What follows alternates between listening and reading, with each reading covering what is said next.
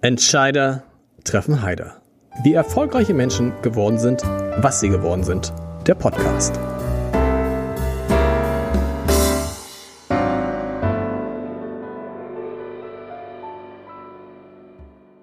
Herzlich willkommen. Mein Name ist Lars Heider und manchmal schlagen mir Menschen, die in diesem Podcast zu hören waren, andere Gäste vor. So war es auch in diesem Fall, in mein, bei meinem heutigen Gast. Er wurde mir empfohlen als einer der freundlichsten, sympathischsten und optimistischsten, gar nicht so einfach, Menschen, die aus Hamburg kommen. Und nicht nur deshalb bin ich sehr gespannt auf ihn, denn er hat ein Buch geschrieben, nicht nur ein Buch geschrieben, mehrere, aber das Buch, was ich jetzt gelesen habe, in dem es um eines der wichtigsten Themen geht, die wir in den nächsten Jahren in Hamburg und in Deutschland vor der Brust haben. Ich rede von der Einwanderungspolitik und von der Integration. Das eine gehört zum anderen und vor allen Dingen von der Frage, wie beides gelingen kann jetzt, wo es gelingen muss, weil wir auf eine unglaubliche demografische Delle in Deutschland zusteuern. Darüber spreche ich jetzt mit dem Herzchirurgen und Spiegel-Bestseller-Autoren. Das ist eine tolle Kombination.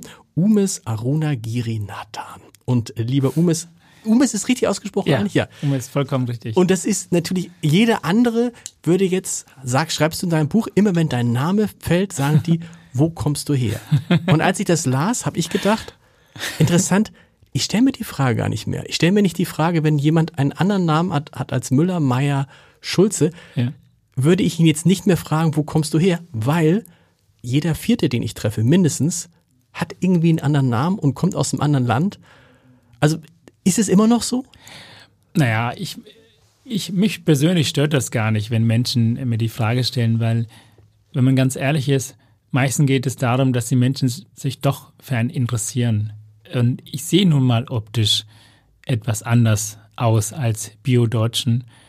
Und das möchte ich auch gar nicht ändern, weil das ist auch meine Identität ist, was meine Mutter, meine Eltern mir mitgegeben haben.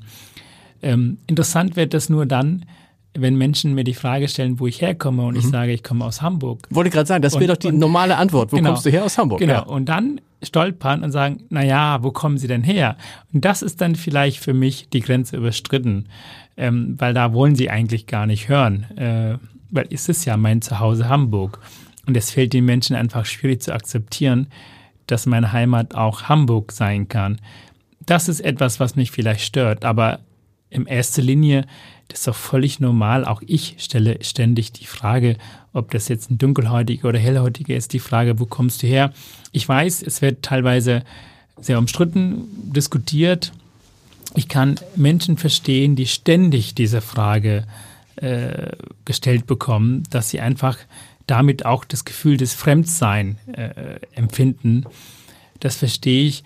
Aber ich möchte Dinge nicht verbieten. Ich glaube, mit Verboten spaltet man die Gesellschaft und mit Verboten ähm, tut man keine Aufklärung. Ich glaub, vielmehr möchte ich aufklären, über die Menschen subjektiv Schmerzen empfinden oder sich fremd abgestempelt fühlen, wenn man diese Frage stellt, dass man vielleicht unsere Gesellschaft etwas sensibilisiert. Das würde ich eher voranbringen. Das wollen wir gleich machen. Das Komische ist natürlich, bevor wir das jetzt machen, müssen wir tatsächlich einmal sagen, wo, nein, woher du kommst, die Geschichte zusammenfassen. Du kommst äh, aus Sri Lanka, aus Sri Lanka, von Sri Lanka? Man kann beides glauben. Man kann beides, beides sagen. Es ist eine Insel, ich sage aus Sri Lanka. Aus Sri Lanka. Und bis mit, du verbesserst mich jetzt, ich versuche das ein bisschen zusammenzufassen, damit du nicht diese Geschichte, die du hundertmal erzählt hast, immer wieder erzählen musst.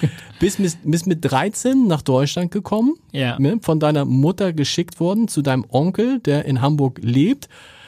Warum? Nach, warum schickt deine Mutter ihr Kind nach Deutschland. Na gut, mit, wir waren, es jung ist. Wir waren ja fünf Kinder mhm. und nach dem Tod meiner älteren Schwester, die leider sehr schwer erkrankt war und wir hatten keine Möglichkeit für ärztliche Behandlung und danach wollte sie nicht noch ein Kind verlieren und ich war damals zwölf Jahre alt und über ein Jahr ging ich gar nicht zur Schule und habe am Straßensand Obst und Gemüse verkauft und mit zwölf Jahren hat sie natürlich Angst gehabt, dass ich zu den Freiheitskämpfern gehe, mitkämpfe mhm. oder auf der anderen Seite von der sri lankanischen Regierungssoldaten verhaftet werde im Verdacht, äh, Mitglied des Freiheitskämpfers zu sein. So hat mir die Frage gestellt, ob ich denn mir vorstellen kann, nach Deutschland zu gehen. Ich habe gesagt, ja, wenn ich dort zur Schule gehen kann, gerne. So hat sie einen Schlepper organisiert, der mich binnen eine Woche nach Deutschland bringen sollte. Und so kam dieser Odyssee über acht Monate von, von Sri Lanka nach Singapur, nach Dubai, nach Togo, nach, ähm, äh, nach Ghana, wieder zurück Togo über Benin nach Nigeria und dann doch die Nacht von 8. auf 9. September 91 über Madrid in Frankfurt. Da war ich aber schon 13 Jahre alt. Stimmt, genau. Also angekommen. Deshalb die 13, genau. Genau. Ähm, wie ist es, wenn man so ganz allein, was hast du für Erinnerungen daran? Mit, mit zwölf kriegt man das ja alles mit, wenn man ganz allein acht Monate lang durch die halbe Welt hin und her geschoben ja, wird. Ja, also ich habe, meine Kindheit mit Eltern war es wunderschön, auch wenn das dort der Krieg war. Es ist trotzdem das Gefühl der Sicherheit, Geborgenheit und ganz viel Liebe mhm. zu bekommen. Die hat man dann plötzlich nicht mehr ähm, als ich dann losgeflogen bin. Und ich habe auch viel geweint. Ich ähm, hab, bin auch schrecklich immer in der Nacht schweißgebadet aufgestanden, weil ich einfach diese Kriegsbilder irgendwie im Kopf hatte.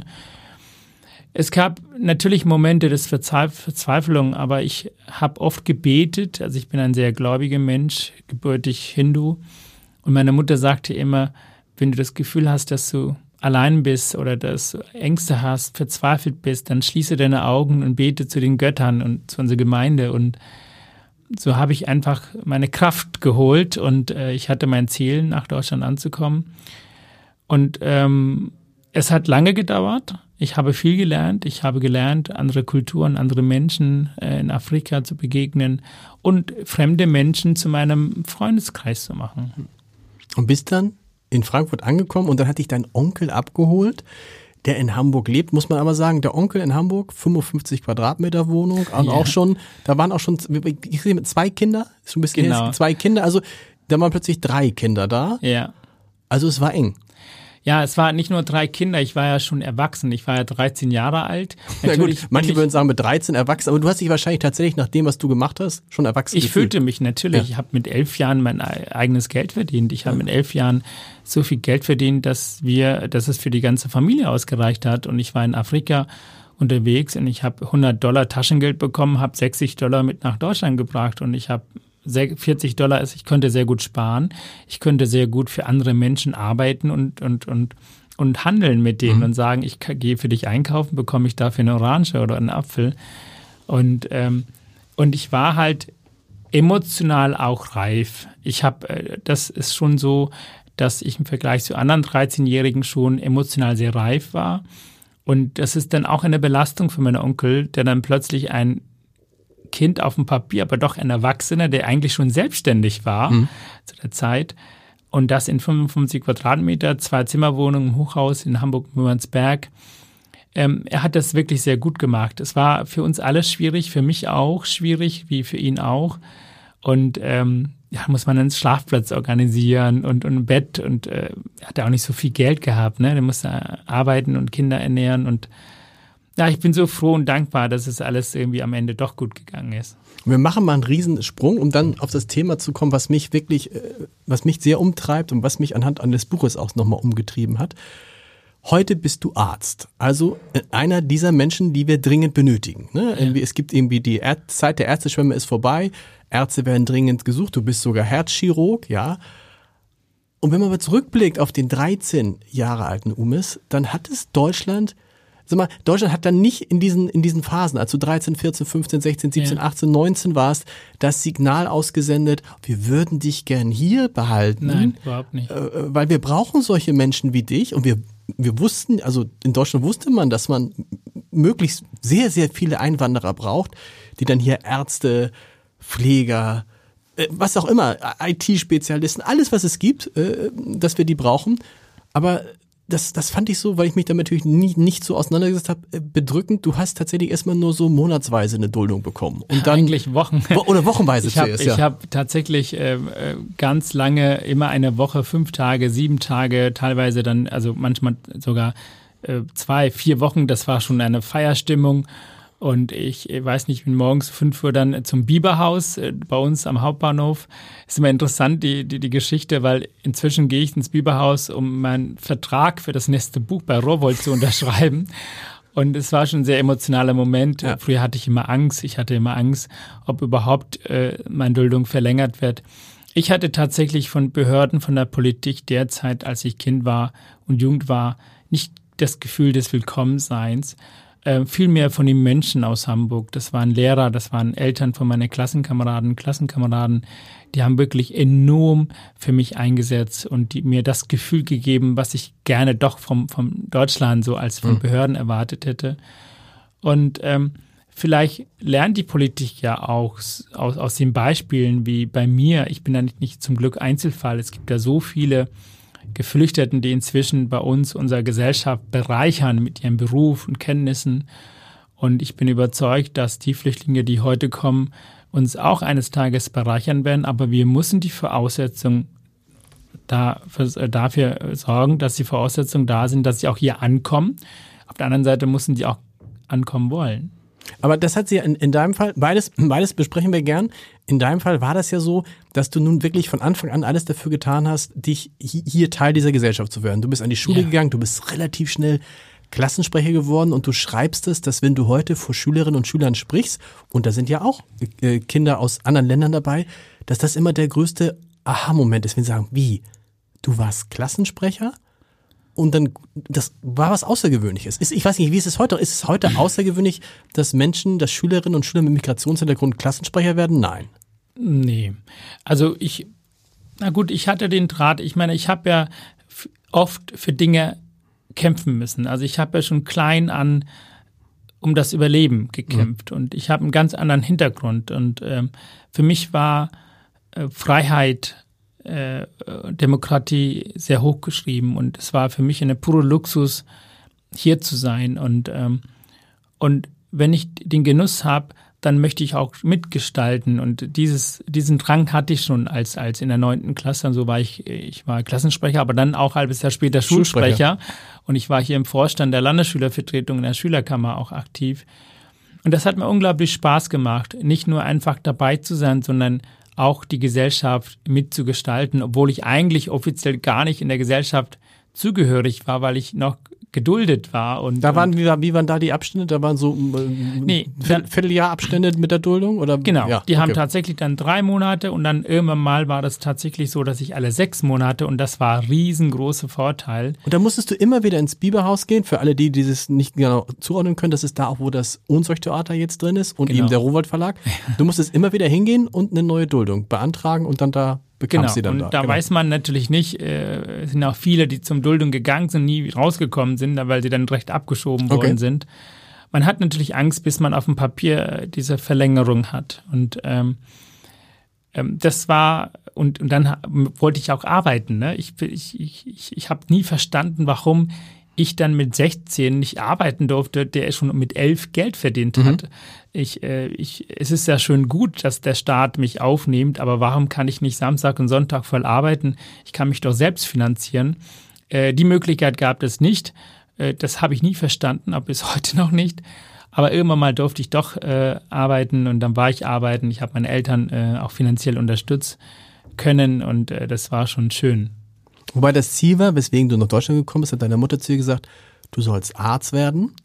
Ne? Und so nicht nach dem Motto, was auch in Deutschland viele sagen, Arzt kann man immer gut gebrauchen. Bei euch hat es aber einen ernsten Hintergrund. Genau. Weil wahrscheinlich, wenn damals ein Arzt wie du deine Schwester damals untersucht hätte, hätte er ihr wahrscheinlich einfach ein Antibiotikum gegeben und sie würde heute noch leben. Ne? So, ja. so kurz zusammengefasst. Ehrlich gesagt, ja. Die hatte initial wirklich äh, harmlose Sachen gehabt. Es hat sich dann einfach deshalb verschlimmert weil man einfach die Möglichkeit auch nicht hatte. Es ist ja nicht, es war so im Krieg, ich habe meine Mutter immer begleitet. Ich kann mich gut erinnern, dass meine Mutter morgens da hingegangen ist, stundenlang gewartet hat und äh, teilweise vergeblich, weil man überhaupt keine Chance bekommen hat, einen Arzt zu begegnen. Und dieses Flüstern meines, meiner Mutter ins Ohr, wie schön das wäre, wenn wir eines Tages einen, einen Arzt in der Familie hätten, bin schon sehr davon emotional mhm. geprägt mhm. und äh, das waren auch schon die treibenden Kräfte, die mich dann später im Studium geholfen haben. Und ähm, ja, das ist schon mein Ziel gewesen. Ich wollte Arzt werden, die hätte ich mir auf Sri Lanka überhaupt gar nicht erträumen können. Und in Deutschland, als ich hier angekommen bin, äh, das war schon mein Ziel und das hat mich auch dann ermutigt, weiterzukämpfen und an den Türen zu klopfen, Hilfe anzufordern ähm, es kommt ja auch keiner und hilft und sagt, ey, wie geht's dir, sondern man muss da wirklich aktiv hin. Und das ist mir gelungen und das ist mir deshalb auch gelungen, weil die Menschen aus Hamburg mir geholfen haben. Aber das zeigt, und das finde ich so, das ist so das, was, was ähm, so positiv ist an deiner Geschichte und was einen so optimistisch stimmt, die Wahrscheinlichkeit, dass hätte man gedacht, dass jemand wie du, der als Zwölfjähriger, dann 13-Jähriger flieht aus Sri Lanka, hier ankommt, kein Wort Deutsch spricht, allein ist, ohne seine Familie, in einer kleinen Wohnung aufwächst, dass der am Ende Arzt wird, hätte doch jeder gesagt, das ist eher unwahrscheinlich. Ja. Aber die Wahrheit ist, es funktioniert. Es geht. Also Es geht. was muss man, was, wa- warum, wie, was muss man haben, damit es funktioniert? Ehrgeiz, Ehrgeiz und Fleiß. Und Menschen um sich herum, die einem helfen. Weil es ist so, natürlich ist der Weg sehr lang und schwierig. Man stolpert. Ich bin so oft gestolpert und ähm, aber ich, ich hatte immer wieder die Kraft bekommen, wieder auf die Beine zu kommen. Auch das lernt man äh, im Laufe seines Jahres. Und ähm, ich habe unglaublich tolle Menschen gehabt, ja. Beispiel eine Frau Darius, die dann gesagt hat, du musst jetzt Französisch lernen. Ich meine, ich sprach nicht mal Deutsch. Und sie sagt, du musst es lernen, weil du musst Abitur machen, du schaffst es, das weiß ich. Also hat sie mich da in diesen Kurs reingesteckt. Oder, oder Lehrer, die noch extra für mich äh, Lesestunde angeboten haben, ja. Also außerhalb des Unterrichts. Ich konnte damals überhaupt gar nicht lesen. Und ähm, ich habe immer gezittert, weil ich Angst hatte. Es war mir auch unangenehm, dass ich Dinge falsch ausspreche. Und ähm, also ich muss echt sagen, ohne meine Schule, die Gesamtschule Mümmernsberg und vor allem die Lehrkräfte dort, wäre ich lange nicht so weit gekommen. Die haben viel mehr Einsatz gezeigt als nur die Verpflichtung, Lehrer zu sein.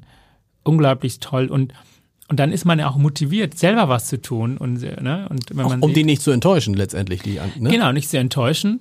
Und, und, ähm, und so war es auch für mich dann auch einfacher. Ähm, natürlich gibt's verzweifelte Momente wie Abschiebebescheid und äh, ja, dann ist man traurig und ist man überfordert. Das musst du erzählen. Also als es du, du, du, du wurdest in der Schule immer besser, immer besser, warst Klassensprecher, warst Schulsprecher und trotzdem solltest du dann, warum eigentlich Deutschland verlassen? Na, ich, ich, war, ich war Liebling aller Lehrer und, und Mitschülern. Also ich habe, ich wurde, ich glaube, fünf Jahre hintereinander als äh, beliebtester Schüler der Gesamtschule Mürnsberg gewählt. Das eine hat mit dem anderen nichts zu tun. Es war so, dass mein Asylantrag abgelehnt wurde mit der Begründung, du bist ein Sri Lankaner, du kannst auch im Süden des Landes leben, auch wenn der Krieg im Norden ist. Ah, okay. Aber dass es ein Krieg ist zwischen den Menschen, also zwischen der Regierung im Süden und Tamilen, die Minderheit ist, das, ähm, das hat man nicht so gesehen. Und ähm, aber Hamburg hat mich ja gerettet. Hamburg hat für mich eine Petitionsduldung bewilligt. Und damals gab es äh, 97 ein, ein Schüler im Parlament, ein, ein, ein, eine Woche lang, wo ich dann mitwirken durfte. Und dann wurde auch meine Abschiebung dort behandelt. Und somit äh, hat die Politik wie auch die Menschen hier geholfen, Anwaltkosten finanziert. Mit diesem Sonderstatus, Petitionsduldung, dürfte ich tatsächlich bis mein Abitur hier bleiben, trotz meiner Abschiebebescheid.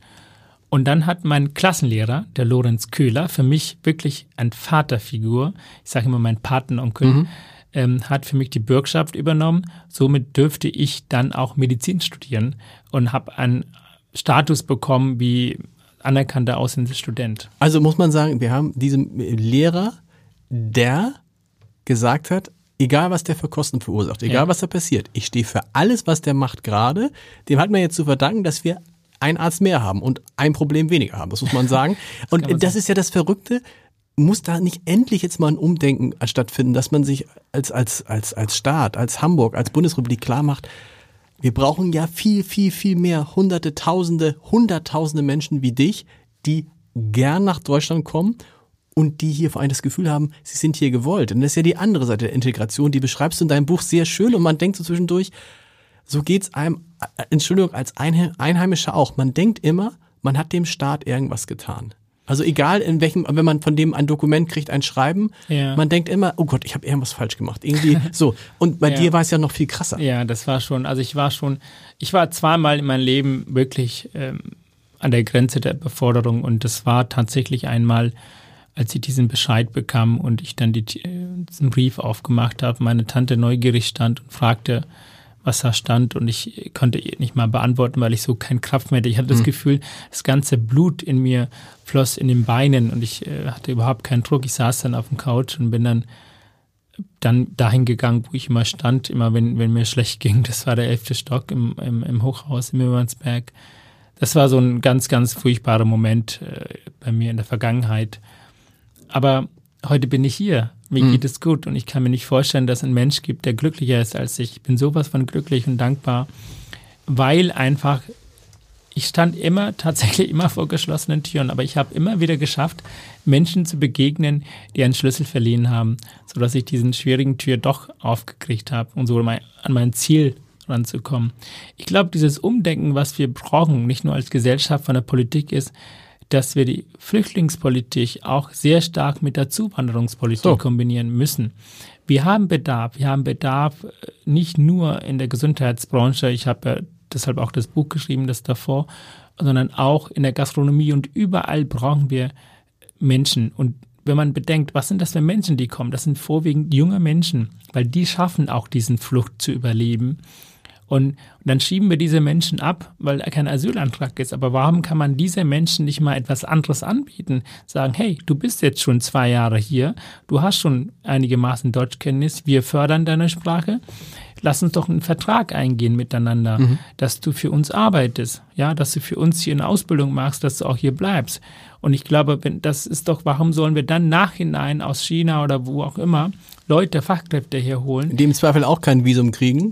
Das So. eine, Ja. dann lieber doch die, die so erkämpft hierher. haben. Das ist, das heißt, wir haben eine Win-Win-Situation, eine humanitäre Hilfe, zugleich auch eine wirtschaftliche Unterstützung unserer Gesellschaft. Und ich glaube, dieses Denken scheint in vielen Köpfen gar nicht so weit gekommen zu sein. Und das ist eigentlich traurig. Anhand meines Beispiels, wie äh, Siezen wir uns oder duzen Wir duzen uns, Also dachte ich. genau, Bitte. So, genau, ja. So wie du das erzählt hast, finde ich, es gibt da so viele andere Menschen auch hier, die Genau. als Flüchtlinge gekommen sind, die inzwischen in Köche sind, die für uns Klempner-Tätigkeiten machen, die für uns die Patiententransport machen. Nicht jeder muss promovierter Herzchirurg werden, Mhm. um hier anzukommen. Bin ich halt. Und ähm, ja, Ja, aber wenn das ist ja, das, ze- da zeigt ja, wenn einer, wenn einer sagt, also es ist möglich, also ne, wenn immer sagt, ja, was sozusagen, was wollen die alle hier? So gibt's ja immer diesen, diesen bösen Satz. Nein, darum geht's nicht, sondern es geht darum, wir brauchen jetzt möglichst viele Menschen aus anderen Ländern, weil ehrlich gesagt wir nicht genug Menschen mehr hier haben. Also wenn jetzt die geburtenstarken Jahrgänge, die 60er Jahrgänge in, in Ruhestand gehen, dann haben wir da ich habe da neulich mit, äh, mit dem Finan Hamburgs Finanzsenator Andreas Dressel drüber gesprochen. Allein in, im, im Staatsdienst fehlen bis 2030, glaube ich, 1,3 Millionen Menschen. Und da finde ich seltsam, wenn ich das so lese, was dir passiert ist, dass so ein Land immer noch die Signale aussendet, eigentlich wollen wir dich nicht. Ja, das war damals wirklich traurig. Ich habe so viel Mühe gegeben, die deutsche Sprache zu lernen. Es war für mich wirklich, wirklich, wirklich nicht einfach. Und ich habe mich in der Gesellschaft gut integriert gefühlt und ich hatte auch das Bedürfnis. Ich wollte nicht einfach nur dabei sein. Ich wollte das mitgestalten. Ich habe jahrelang gekämpft und äh, das war auch sehr emotionaler Moment für mich im August. Äh, 2008 äh, meine Urkunde für die Einbürgerung zu bekommen, das war für mich eine Anerkennung. Endlich eine Anerkennung, du gehörst zu uns. Aber du musst erzählen, das beschreibst du in dem Buch relativ äh, eindrucksvoll, finde ich, dass das nämlich ja in Wahrheit für dich ein ganz großer Moment und für jeden Menschen ein großer Moment ist, wenn er eine andere Staatsbürgerschaft annimmt. Ja. Das ist aber auch hier, also es war jetzt keine, es kam keine feierliche Stimmung auf durch das Schreiben oder durch das, wie das Ganze das war, übergeben wurde. Das war sehr trocken. Ähm, äh, das war ja auch interessant. Ich meine, ich bin da hingegangen als Student und wollte einen Antrag stellen und da war tatsächlich äh, Wortlaut, was wollen Sie eigentlich? Sie sind doch wegen des Studium hergekommen, jetzt sind Sie fertig und gehen Sie in die Heimat. Das war die Aussprache in, in, in, in Lübeck. Ja. Ähm, daraufhin habe ich einen äh, Bekannten von mir, ein großer, erwachsener Mediziner, Biodeutsche, Mhm. der gesagt hat, das akzeptieren wir nicht. Und dann ist er wirklich eine Woche später mit mir dahin. Ich sehe genau dieselbe Dame, die gesagt, oh, kommen Sie hin, nehmen Sie mal Platz, Herrn Wegener. Mhm. Und ich habe binnen sechs Wochen meine Staatsbürgerschaft bekommen. Also man, ich wurde halt immer als Fremde wahrgenommen, ja. Ich, für viele Menschen ist es so schwierig, auch heute. Warum? Ich meine, schau mich doch an, ich bin halt dunkelhäutig, ich sehe so aus, wie ich aussehe, Ja. so wie ich, so bin ich auch geboren. Ich, ich habe immer dieses Beispiel mit dem Mangobaum, weil es so schön ist zu erklären. Meine Ma- Mama hat mich wie ein kleines Mangobäumchen mit kleinen Wurzelansatz nach Deutschland geschickt. Ich bin hier groß gewachsen, ich kann nicht plötzlich aussehen wie eine deutsche Eiche. Aber meine Frage ist an die Gesellschaft, habe ich immer noch diesen kleinen Wurzelansatz, den meine Mutter mir mitgegeben hat? Nein, ich bin groß gewachsen. Meine Wurzeln inzwischen sind eine Masse, die sind groß, kräftig. Die habe ich doch hier bekommen. Die Ja. Masse meiner Wurzeln sind hier auf dem Boden. der deutschen Gesellschaft entstanden. Somit fühle ich viel mehr Deutsch als Tamil. Nur man sieht es nicht. Und deshalb ist es wichtig, dass wir im Dialog kommen. Deshalb ist es auch wichtig, dass man mich kennenlernt. Und so fühlte ich mich auch, dass ich auch die Gesellschaft mich selbst vorstellen möchte mit meinen ersten Büchern. Wer mhm. bin ich? Warum bin ich hier gekommen? Um einfach im Dialog zu kommen, dass die Gesellschaft ein Verständnis gewinnt für Menschen, die ihre Heimat verlassen, ihre Eltern verlassen, Geschwister verlassen, acht Monate oder teilweise noch länger an Odyssee hinter sich bringen. Und ähm, ja, jetzt bin ich dabei zu sagen, hey, jetzt bin ich nun mal ein Teil dieser Gesellschaft und ich möchte diese Gesellschaft mitgestalten und wenn wir unterschiedliche Religionen und, und, und Muttersprachler haben, das, das ist eine bunte Gesellschaft. Und ich finde, eine bunte Gesellschaft existiert und kann nur langfristig gut funktionieren, wenn diese bunte Gesellschaft auch eine Grundfarbe hat, einen Nenner, einen mhm. gemeinsamen mhm. Nenner. Deshalb der Titel Grundfarbe, Grundfarbe Deutsch. Deutsch. genau. Und das kann halt eben nicht im übertragenen Sinne eine Farbe sein, sondern es kann Nein. zum Beispiel, das ist dann irgendwie ein, ein Wertegerüst, im Zweifel auch eine Sprache. Das ist genau. viel mehr als die Sprache Deutsch. Natürlich ja. ist es wichtig, A und O, dass wir eine Sprache sprechen. Ich spreche meine Muttersprache Tamil sehr gut. Ich kann mhm. mit meiner Mutter wie mit meinen Geschwistern sprechen, mit deren Kindern spreche ich halt Englisch inzwischen. Mhm. Und, ähm, Weil die auch überall in der Welt verstreut sind, ne? Genau, genau. wir haben fünf Nationalitäten. Ja. Äh, Sri Lankaner ist meine Mutter, ich bin Deutsche, meine Schwester ist Kanadierin, meine jüngste Schwester ist Engländerin, mein Bruder ist Amerikaner. Aber bei uns in unserem Land, in Hamburg wie in Deutschland, brauchen wir eine Sprache, mit dem wir alle untereinander kommunizieren. Mhm. Und das ist die Grundfarbe Deutsch. Aber vielmehr auch die Grundwerte unserer Gesellschaft und die Verfassung, weil die haben nämlich mich oder Menschen wie mich ermöglicht, hier zu sein. Deshalb fühle ich mich auch verpflichtet, unsere Demokratie, unsere Grundwerte, Verfassung maximal zu beschützen mhm. und zu fördern. Und deshalb es darf keine Kultur, keine Religion dieser Welt unsere Grundwerte in Frage stellen, weil die mir auch ermöglichen, hier Hindu zu sein in Deutschland, mit meiner Farbe deutsch zu sein, mit meiner sexuellen Orientierung in der Gesellschaft teilhaben zu können. Und ich glaube, das, das schätzen so wenig Menschen, bio wie fremde, fremde Deutsche. Du hast interessanterweise den Vergleich, weil deine Geschwister ja in anderen Ländern heimisch geworden sind. Hatten die es einfacher als du? Sind sie da mehr mit offenen Armen empfangen worden? Was erzählen die? Ich, ich glaube, dass ich mehr integriert bin in der deutschen Gesellschaft mhm. als meine Geschwister. Ähm, in Ländern wie England gibt es noch Parallelgesellschaften. Wenn ich mir den Stadtteil anschaue, wo meine Schwester in England lebt, sie braucht theoretisch nicht die englische Sprache, um dort zu leben. Ah, okay. Und das finde ich traurig. Ja. In Kanada ist es ein bisschen anders. Äh, ist meine, eine meiner Lieblingsländer. Also wenn ich hier nicht zu Hause fühlen würde, würde ich dort leben wollen. Ich bin oft da und ich habe nicht eine Sekunde das Gefühl, Fremde zu sein. Mhm. Weil das ist eine ganz andere Gesellschaft. Die leben anders meine Schwester ist auch gut integriert, aber sie hat natürlich ihren tamilischen Netzwerk. Die trifft sich mit denen häufig. Und mein Bruder lebt auch viel mit Tamilen. Die sind ja als Erwachsene dorthin gezogen. Dadurch fällt es denen auch ein bisschen schwierig. Ich möchte nicht, dass aus Deutschland äh, wie England oder Frankreich wird. Ich möchte, dass Deutschland Deutschland bleibt, aber bunter ist, die mhm. Gesellschaft. Und weil bunte Gesellschaft bereichert uns ja wirtschaftlich wie kulturell.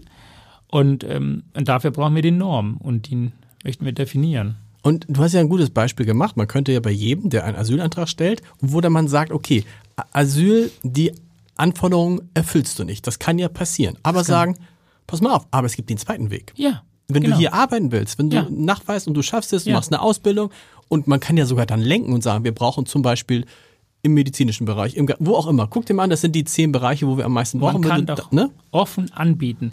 Jeder, jeder, der aus Afrika, aus Sri Lanka oder wo auch immer als Flüchtling kommt, der ist doch froh, dass er hier sein kann, mhm. nicht dort. Der hat, niemand ist freiwillig Flüchtling. Aber jeder, der nach Deutschland kommt, kommt freiwillig nach Deutschland. Das, dieser Unterschied dürfen wir nicht vergessen. Ich bin nicht freiwillig Flüchtling geworden, mhm. aber ich bin freiwillig nach Deutschland gekommen. Und also ist es auch meine Pflicht. Und wenn ich die Möglichkeit nicht habe, einen Asylantrag zu bekommen, und es wäre schön und dankbar, wenn ich dafür vielleicht in der Pflege tätig bin oder in der Gastronomie, wo ich auch jahrelang Teller gewaschen habe, die meisten werden sofort zustimmen und mitmachen. Ja, das fehlt uns. Wir sind manchmal zu sehr bürokratisch auf Papier bedacht. Wir sind zu wenig praktisch denken. Und wir müssen langfristig diese Umlenkung haben, dass man tatsächlich schaut, hey, Leute, die keinen Asylantrag haben, dass man denen auch mal ein B anbietet. Mhm. Und zwar, hey, wir haben hier Bedarf in der Gesundheitswesen. Wenn du möchtest du hast die Fähigkeit, die Möglichkeit, wenn du die Prüfung schaffst, dann bieten wir noch Verlängerung deines Visums. So hat man die Möglichkeit auch die Integration, weil Arbeit ist das, was uns hier die Menschen in die Gesellschaft rein integriert. Die Arbeit deshalb, weil man dort gezwungen ist zu lernen. Man lernt bei der Arbeit auch die Gesellschaft kennen, mhm. andere Menschen kennen, ja wenn man nur zu Hause sitzt und äh, Sozialhilfe empfängt, so wie ich in den ersten Jahren, weil ich keinen Platz hatte und ich dürfte gar nicht arbeiten, wie soll ich bitte zu Hause in meinen 55 Quadratmeter Wohnung mit Onkel, Tante und drei Kindern, die dann im Zweifel an, nicht Deutsch sprechen, ne? Genau, tamilische Radio, ja. tamilische Fernsehen, das ist keine Integration. Und Arbeit fördert die Integration. Deshalb ist es enorm wichtig in Kanada zum Beispiel Leute, die dort einen Asylantrag stellen, die dürfen sofort arbeiten. Ja, klar. Weil der Staat sagt, warum soll ich dich noch bezahlen? Du bist 18, 19, du bist ein junger Mann, geh jetzt arbeiten. Ja? Genau. Und das sollten wir auch mal machen, dass wir langfristig die Leute schnell ins Arbeitswelt bringen, dass, dass wir langfristig auch möglichst schnell die Menschen, die herkommen, auch ihre Verantwortung übernehmen und selbstständiger werden muss da nicht jeder gleich, aber musst du kurz erzählen, nicht jeder gleich Herzchirurg werden, aber du bist tatsächlich, warum gerade, du, du warst am, am UKE, im Universitätsklinikum Eppendorf, ja. bei Hermann Reichenspur? Ja. Ah, okay. Ja. Gut, dann versteht man. Also wenn man den einmal erlebt hat, dann. Ja. Äh das ist also wirklich. Ich habe, ich habe die Herzchirurgie deshalb. Ich liebe Herzchirurgie deshalb, ich bin zufällig tatsächlich während meines Studiums äh, als Pflegehelfer eingesetzt mhm. worden auf einer Station. Ich war maximal überfordert, aber äh, ich habe dann die Anfrage tatsächlich bekommen, ob ich dort nicht festarbeiten möchte. Und ich fand, das Herz als Organ ist wunderschön, äh, der, der schönste Organ. Das mhm. ist, das ist ähm, ich könnte eine Liebeserklärung abgeben für dieses Organ. Es ist wunderbar, es ist unabhängig und es ist wunderschön. Und äh, und ich fand die Herzchirurgen einfach nur cool. Ich wollte mhm. auch so cool sein. Und äh, ja, das ist schon ein tolles Fach, sehr anspruchsvoll, aber auch eine enorme Arbeitsbelastung. Okay. Was machst du heute? Wo arbeitest du heute? Ich bin im Klinikum links der Weser okay. ähm, in Bremen. Bremen. Ich habe ja Großes Klinikum, muss man? Es ist ein großes, Klinikum. Wir versorgen nicht nur Menschen in Bremen, sondern auch im Umkreis. Genau. Wir haben tatsächlich auch Menschen, die aus Hamburg nach mhm. Bremen kommen für eine Operation. Mhm. Wir haben einen Chef aus Leipzig, der ein Spezialgebiet hat und deshalb kommen wir, kriegen wir überall Patienten. Und äh, wenn Pflegemangel nicht wäre, wären wir Weltmeister in Norddeutschland. Okay, das ist jetzt, da können wir jetzt über was sprechen, was wir beide erlebt haben. Ich habe eine Zeit lang äh, beim Weserkurier gearbeitet in Bremen. Ja. Und da können wir beide, als Hamburger in Bremen, wie ist das? Ja, es ist schon etwas fremd. Ähm, äh, ich muss sagen, äh, ich, ja. ähm, ich, ähm, ich liebe Hamburg so sehr. Ja ich würde nie zulassen, dass irgendeine Stadt, ein Land dieser Erden schöner sein kann als Hamburg. Ja. Das kann ich emotional gar nicht zulassen, auch wenn manchmal so vielleicht vergleich, ver, ver, vergleichbar ist. Äh, Bremen hat alles, was man braucht. So ist es. Ich komme mit dem Fahrrad überall hin. Ich äh, wohne auch tatsächlich schön äh, nah am Werdersee, mhm. so wie ich hier in Hamburg äh, in St. Georg. Mhm. Ich liebe, um den Alster zu joggen, mhm. das vermisse ich dort und deswegen habe ich einen Ersatz äh, für Alster gefunden. Das ist der Werdersee mittendrin. Und äh, die Menschen sind sehr offen, ja. Es ist halt ähm, für einen Hamburger schon etwas schwierig. Ich glaube, für jemand aus Bremen in Hamburg zu leben, ist einfacher. Einfacher. Und für mich als Hamburger, ich vermisse Hamburg täglich. Ich bin auch oft in Hamburg, es ist zum Glück nicht so weit weg. Genau. Und ähm, ich ähm, erwarte eine bestimmte Position. Ich bin auf dem besten Weg, Oberarzt zu werden ah, okay. dort. Und wenn das nicht jetzt äh, klappt sollte, dann werde ich auch nach Hamburg kommen. Und äh, für Hamburg würde ich, bin ich auch bereit, als Notarzt zu fahren. Wollte gerade sagen, ich meine, es gibt äh, äh, Nachfrage gibt es genug. Du hast gerade erzählt, das ist ja, und das fand ich, steht auch in dem Buch interessant beschrieben, dass es auch die andere Seite gibt der Integration. Also du integrierst dich und dann zu Hause heißt es plötzlich, sagt der Onkel zu dir, du bist ja schon fast wie ein Deutscher. Was eigentlich äh, in ja. Sachen Integration ein Kompliment ist, aber klar, das ist natürlich die andere, dass, dass, dass, dass die Ursprungsfamilie irgendwie einen auch nicht ganz verlieren will. Das ist, ein, das ist eine die schwierige Situation. Ne? Ja, die haben, also ich bin, ich bin gut hier angekommen. Also mhm. ich bin ein Teil der Gesellschaft. Du, du ich sehe dich überhaupt nicht als Fremder. Ich, mhm. ich sehe mein, den Unterschied zwischen uns gar nicht. Und ähm, viele Eltern, die nicht hier geboren sind, die zu uns gekommen sind, besonders erwachsen zu uns gekommen sind, glauben, dass wenn Menschen hier angekommen sind, dass sie ihren Wurzel verlieren. Das ist nicht so. Hm. Ich habe meinen Wurzelansatz nicht verloren. Ich, in mir steckt so viel Tamilis, Tamilisches. Ich, ich, ich liebe die Duft, diesen Duft des Currys. Mhm. Ich liebe es. Ja, das erweckt in mir äh, meine Vergangenheit, meine Kindheitserinnerungen. Und ich beherrsche meine Muttersprache. Ich bin immer noch Hindu, aber ich bin Deutsch. Hm. Und das erkläre ich auch. Und ähm, davor haben Eltern Angst. Die, was Eltern falsch machen, ist den Kindern anzufesseln, dass sie bloß nicht rauskommen. Und das ist wirklich falsch, weil diese Kinder haben Schwierigkeiten, dann in unserer Gesellschaft anzukommen. Wir brauchen die deutsche Sprache. Es ist wichtig, dass man die deutsche Kultur und die Landschaft gut kennenlernt, damit man auch im beruflichen Laufbahn weiterkommt. Wir wissen doch statistisch auch, dass Immigrantenkinder enorm Schwierigkeiten mhm. haben, in, in Führungsposten zu kommen. Und wenn sie dann, wenn von Eltern auch noch so festgehalten werden, dass sie Wochenenden nur noch ihre traditionelle Feste und Hochzeiten besuchen und nicht in der Gesellschaft teilhaben können, dann ist es für diese Menschen tatsächlich schwierig. Man kann beides haben ich bin Tamil, aber ich bin auch Deutsch.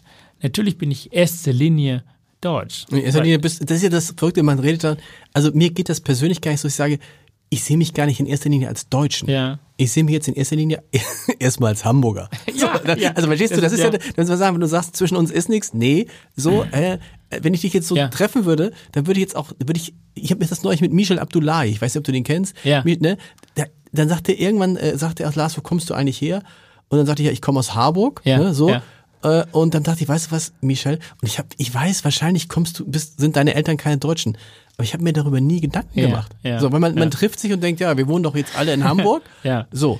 Ähm, das ist was anderes, wenn du merkst, es sind Touristen. Ja. Aber ich meine, da geht's ja schon los. Also die Frage ist ja nicht, ob man Deutscher oder Tamile oder Amerikaner ist, sondern hier ja ist man dann Hamburger und in Hamburg noch sehr speziell. Ja. Wohnt man in St. Georg oder in Harburg? nein, nein, ich, so. bin, ich bin sehr oft, also ich, ich habe jahrelang wirklich nur mit Hamburg mich identifiziert genau. und mit keinen anderen Städten.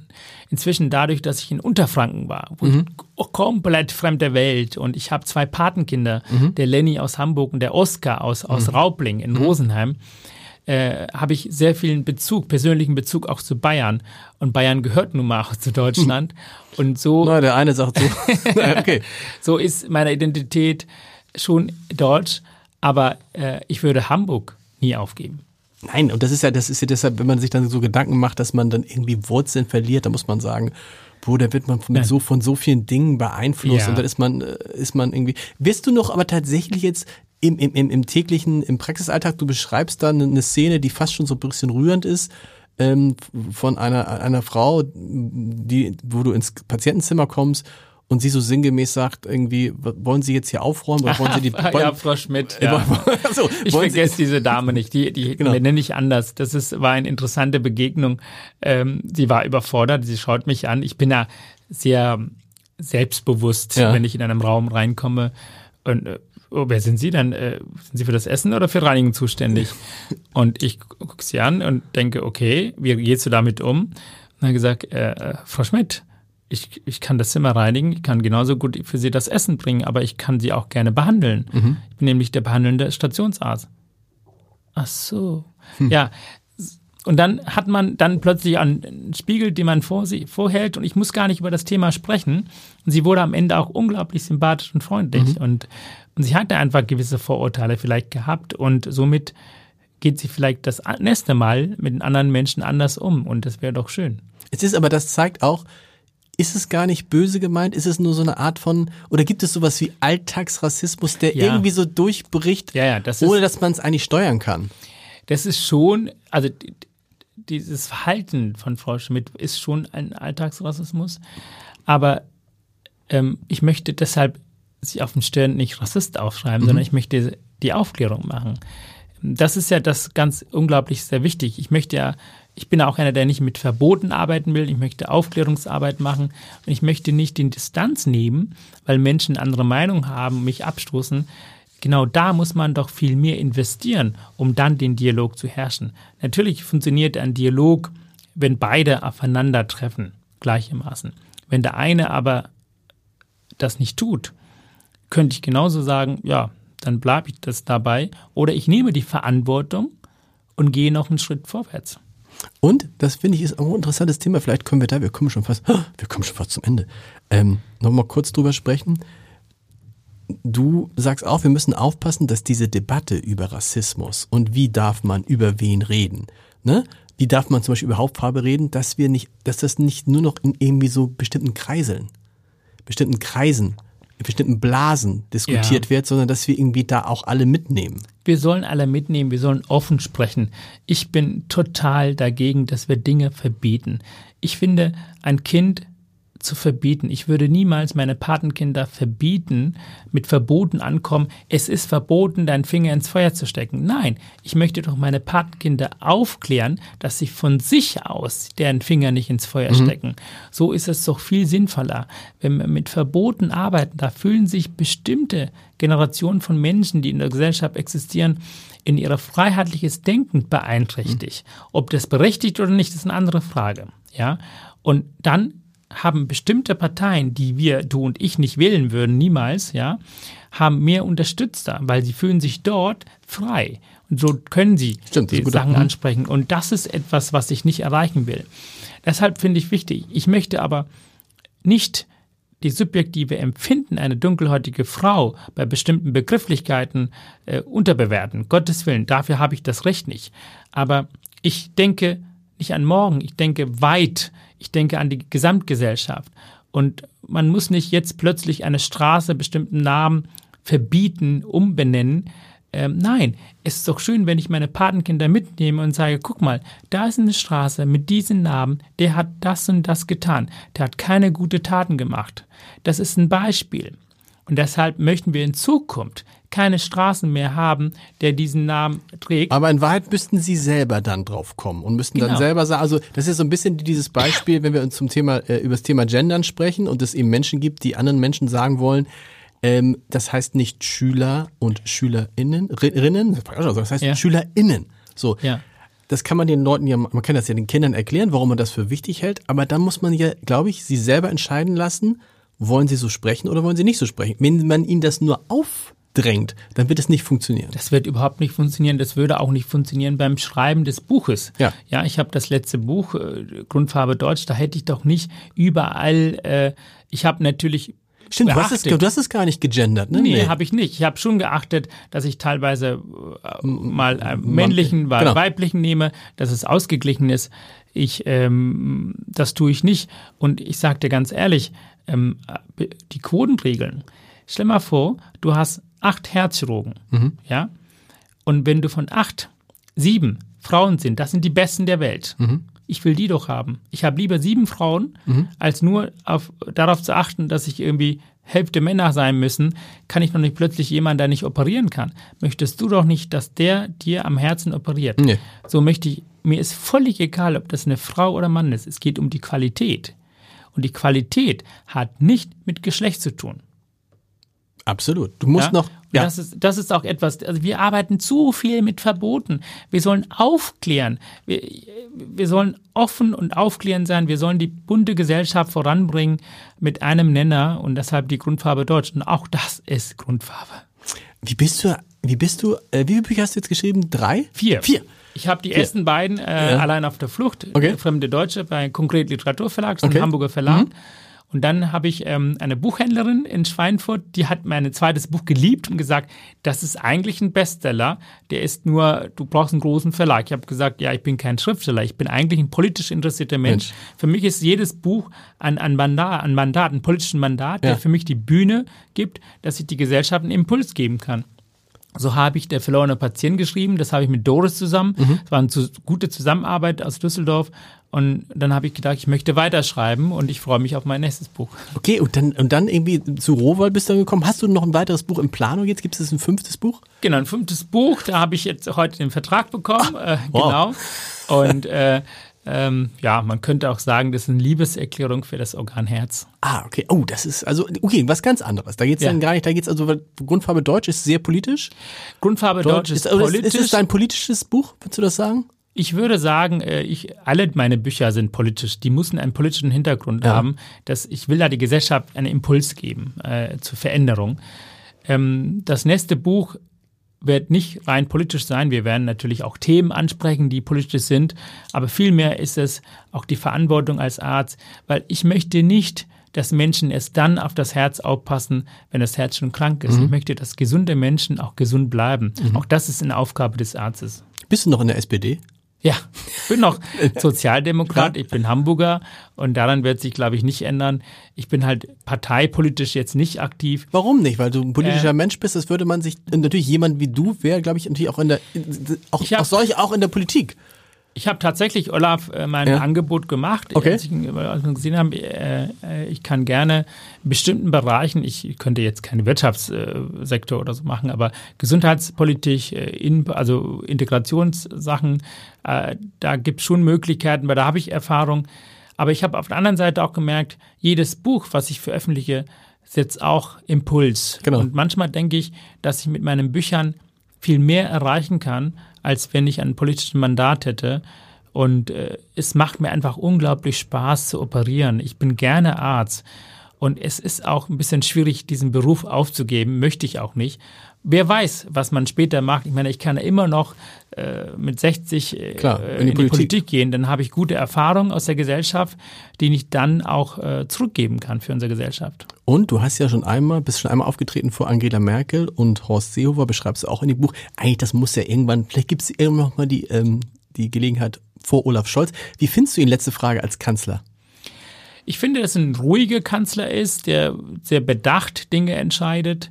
Er hat nicht die Reife, die Frau Merkel hatte. Das hat er nicht. Ich bin ein großer Merkel-Fan. Das ist so. Du bist ist, echt, echt? Ja, ich, Okay. sie ist für mich ein Vorbild. Ja. Ich liebe starke Frauen, Ja. ich, äh, weil es ist geprägt von meiner Mutter. Äh, Ich, meine Mutter ist sehr stark emotional. Und äh, es hat jetzt nicht mit politischen Richtungen zu tun. Frau Merkel ist ja viel mehr Sozialdemokratin als, als, als Christdemokratin, ist eine gebürtige Hamburgerin. Ja. Und äh, sie kommt ja aus den sozialdemokratischen Familien, äh, die ist dann äh, in, die CDU gegangen ist. Und ähm, ich finde, ich habe ihn auch gewählt, Olaf. Ich würde ihn nochmal auch wählen.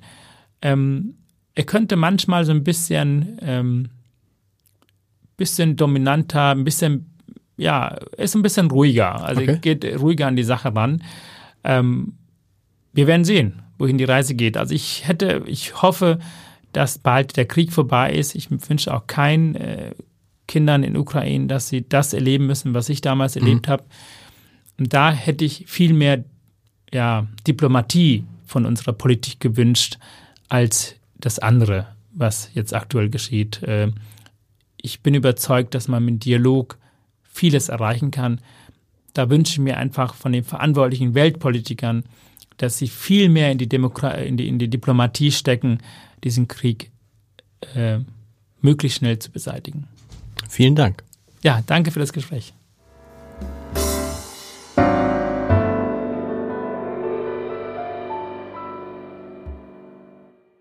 Weitere Podcasts vom Hamburger Abendblatt finden Sie auf abendblatt.de slash podcast.